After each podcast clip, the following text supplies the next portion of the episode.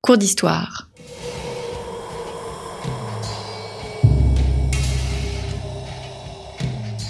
Une émission de la rédaction de Storia Voce.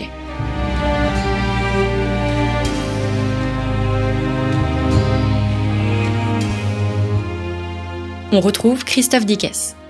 Chers auditeurs, chères auditrices, bonjour, bienvenue pour cette dernière édition de nos cours d'histoire consacrés aux petites Antilles. Nous avons en effet commencé à traiter de ce sujet, euh, partir à la découverte des Indiens des petites Antilles. C'était le sujet de notre toute première émission.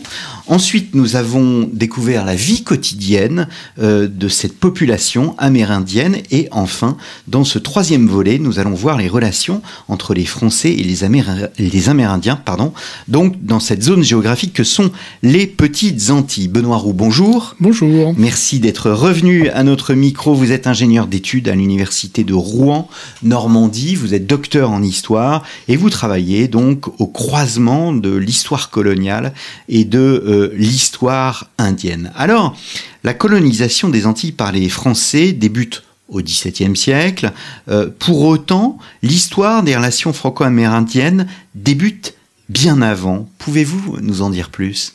Alors effectivement, les premiers Français se trouvent quasiment dans le, sillage de, colons, hein, vraiment dans les toutes dernières années du, XVe siècle, euh, mais il va vraiment falloir attendre malgré tout la, seconde moitié du, XVIe siècle hein, pour que les contacts entre les Amérindiens et les, Français se, multiplient. Euh, on en a assez peu de traces finalement, hein. les, observations sont assez superficielles, on a des rôles de navires qui nous disent que, les bateaux sont partis, et puis on a quelques petites euh, anecdotes ici et là. Et puis progressivement, poussé notamment par des enjeux euh, mercantilistes euh, liés à la coupe des essences forestières précieuses, à la culture du, tabac, hein, qu'on appelle le pétain dans les Antilles, euh, certains équipages vont s'installer un peu plus durablement dans, les Antilles. et là, les témoignages vont commencer à, à, augmenter. Euh, et on va commencer à avoir un peu plus d'informations. Alors les informations qu'on a, c'est qu'il y a plutôt des bonnes relations entre les Français et les Indiens, avec malgré tout quelques, quelques incidents, mais qui sont en général isolés. Euh, les Indiens ont euh, une culture de l'hospitalité qui est très forte et qui va être évidemment avantageuse pour les Européens qui, qui vont s'installer pendant quelques temps dans, dans, les îles pour, pour cultiver le tabac ou couper des, des arbres précieux.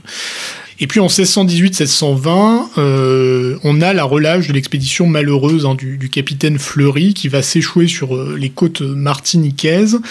Euh, et l'un des membres de, l'équipage va nous laisser un, témoignage sur les, mois, 11 mois exactement, hein, que, que toute, toute cette équipée va passer parmi les Indiens de la Martinique et, de la Dominique. Et ce, manuscrit, aujourd'hui conservé à la bibliothèque Inguibertine de, de Carpentras, constitue véritablement notre premier témoignage sur les, relations euh, franco-amérindiennes. Mmh. C'est la deuxième fois que vous parlez de Carpentras dans, les, dans euh, nos émissions, euh, Carpentras a une place particulière?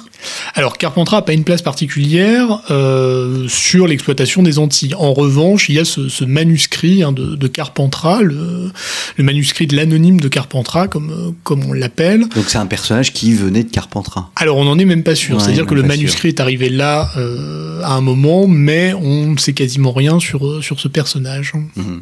Alors, Français et Kalinago ne parlent évidemment pas la même langue. Par quel biais parviennent-ils à, communiquer?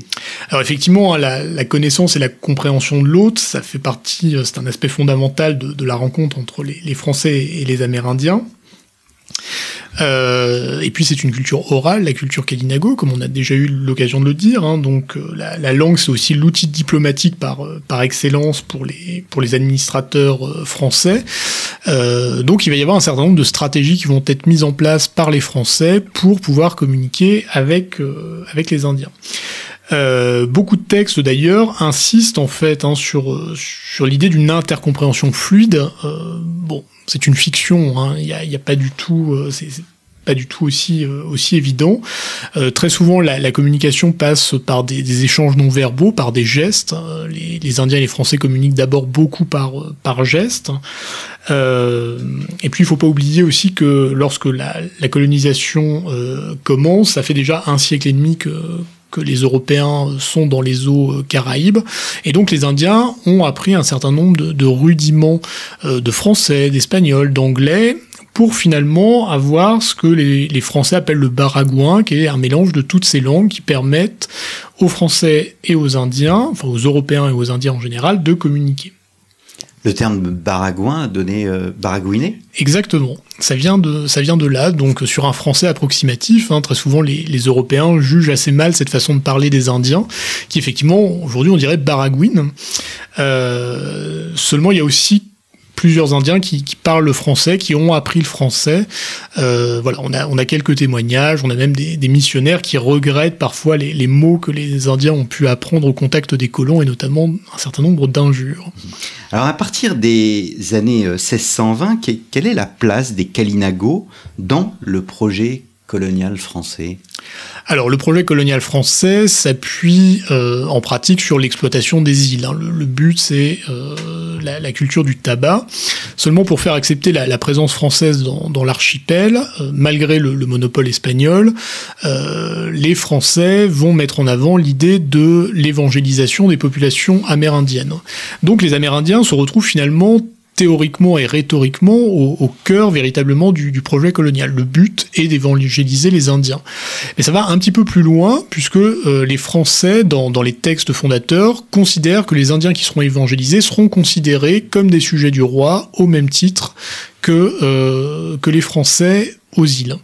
Bon, évidemment, euh, il est presque inutile de dire que les choses ne vont pas exactement se passer comme ça. Très peu d'Indiens vont se, convertir euh, au christianisme euh, et beaucoup de, Français ne sont pas enclins à intégrer comme ça les, Amérindiens. Mmh.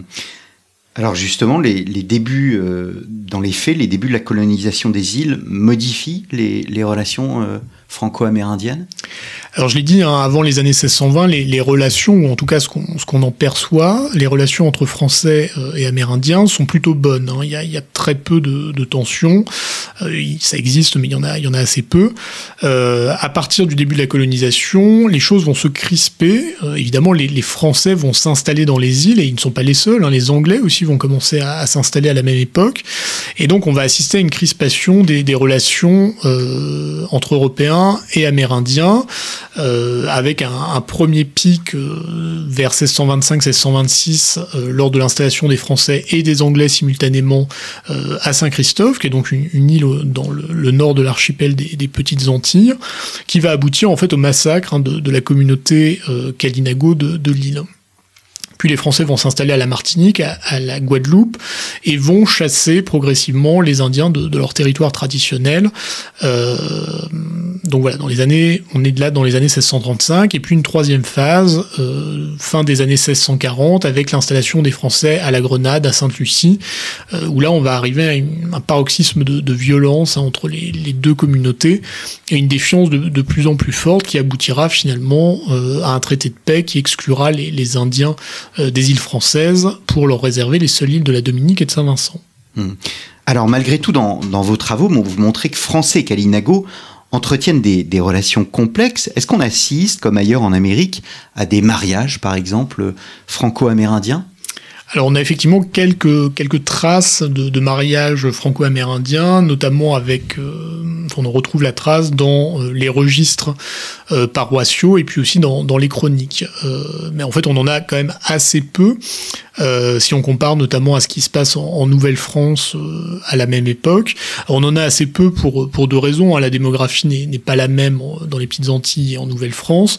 Euh, et puis par ailleurs, il y a quand même cette défiance hein, dont, je parlais qui va crescendo entre les Français et les Indiens qui n'est pas de nature à, favoriser les, mariages. Mais on en a comme ça quelques-uns, et notamment avec des, personnages euh, assez emblématiques qui vont finalement devenir des personnages de l'entre-deux, hein, que ce soit les, hommes euh, européens, les hommes français ou les femmes amérindiennes, euh, vont servir d'intermédiaires souvent entre les deux communautés parfois d'ailleurs au risque de leur vie, puisqu'ils sont très souvent les, premières victimes des, tensions entre Français et Caraïbes. Hmm. Ce sont des, personnages de, de, l'entre-deux. Est-ce qu'ils sont seuls? Est-ce qu'il existe aussi un, équivalent de ce qu'on appelle les, coureurs des bois, ces Français qui parcouraient les territoires autochtones de Nouvelle-France pour le commerce, commerce de peau de castor, notamment avec les Amérindiens Est-ce qu'on rencontre ce type de profil dans les îles? Alors on a quelques personnages effectivement comme ça qui, vont vivre euh, pour des raisons assez diverses avec les Amérindiens. Alors on a ceux qui sont enlevés parfois par les, Indiens assez jeunes. Euh, c'est le cas notamment d'un personnage euh, tout à fait fascinant qui s'appelle Jean Jardin, qui est donc un jeune Diépois qui est, qui est enlevé par, par les Indiens Kalinago très jeunes. et qui va vivre avec eux comme ça une, bonne partie de son enfance, de son adolescence et du début de, de sa vie d'adulte, au point qu'il est considéré d'ailleurs par, par les Indiens comme, comme l'un des leurs. Et puis à un moment, les, Indiens vont finir par le, libérer, euh, et ce personnage, Jean Jardin, va devenir euh, véritablement un, personnage de l'entre-deux. Il va servir notamment d'intermédiaire hein, quand il y, a des tensions entre Français et Indiens pour le, règlement de, paix, euh, ou éventuellement pour, éviter des, conflits. Mmh. Donc il y a des, il y a même des on va dire, des diplomates, des personnages qui, euh, qui sont là pour faciliter les médiations. Voilà, exactement. Alors on a ce type de personnage et, l'autre type de, personnage qui effectivement joue les diplomates, ce sont les missionnaires hein, qui, euh, qui, connaissent en général bien les Amérindiens pour ceux qui, euh, qui sont en charge de leur évangélisation, ce qui est vraiment la part congrue hein, des missionnaires aux îles. La plupart s'occupent des colons et des esclaves. très vite, hein, je l'ai dit, les Indiens sont vont désintéresser les, missionnaires parce que c'est très compliqué de les, évangéliser, c'est des populations nomades, donc, euh, donc voilà. En revanche, les missionnaires comme Raymond Breton que, que je mentionnais euh, dans, dans, une précédente émission, euh, va servir régulièrement d'intermédiaire entre les Européens et les Indiens, puisqu'il a la connaissance de la langue des Indiens, et puis il a aussi une certaine pratique de, leurs mœurs, de leurs us et coutumes. Hmm. Alors si les Français voyagent dans la Caraïbe, Qu'en est-il des, des Est-ce que des Kalinago sont venus en, Europe au XVIIe siècle et notamment à la cour de France? Alors effectivement, on a quelques cas euh, pour la France. On a notamment deux Indiens qui vont être euh, emmenés par, euh, par les Capucins. alors finalement comme preuve hein, du, de la bonne stratégie missionnaire capucine. Euh, qui vont être baptisés euh, en France, euh, visiblement devant un certain nombre de hauts personnages de, la cour de France. On a assez peu de traces hein, de, ces événements. On n'est plus du tout dans, l'engouement qu'avaient pu susciter, par exemple, les, fêtes Tupinamba à, Rouen au XVIe siècle. Mais on a comme ça des bribes d'informations et on voit allez, peut-être une dizaine euh, d'Indiens Kalinago qui sont euh, ramenés par des missionnaires en Europe, euh, justement pour faire la, publicité de l'action des ordres aux îles. Hmm. Alors en 1660, le, traité de paix de Basse-Terre ne reconnaît plus aux Indiens que des droits sur les îles de Saint-Vincent et de la Dominique. Est-ce à dire que, ah, enfin, comment cela se passait avant? Est-ce qu'ils avaient des droits? Et euh, que se passe-t-il après ce fameux euh, traité? Alors effectivement, les Français entretiennent une certaine ambiguïté hein, sur la question de la souveraineté des Indiens euh, sur, les îles. ils peuvent reconnaître par moment effectivement que, les Indiens ont des droits sur les îles, mais c'est souvent dans une perspective stratégique vis-à-vis des conflits qui émaillent les relations franco-anglaises dans les Antilles. Euh, mais effectivement, le traité de Basse-Terre qui est signé en, 1660 euh, va mettre fin, euh, d'une part, à cet épisode d'escalade de, la violence entre Français et Amérindiens qui avait commencé dans la décennie précédente, et effectivement va mettre euh, largement fin à l'influence que, les Indiens pouvaient avoir euh, sur euh, le déroulement de, l'épopée coloniale française. Ce qui signifie qu'il y a eu toute une période où, au fond, il y avait une reconnaissance juridique des Kalinago et peu à peu, avec le développement de la colonisation, eh bien, cette influence s'est peu peu à peu éteinte?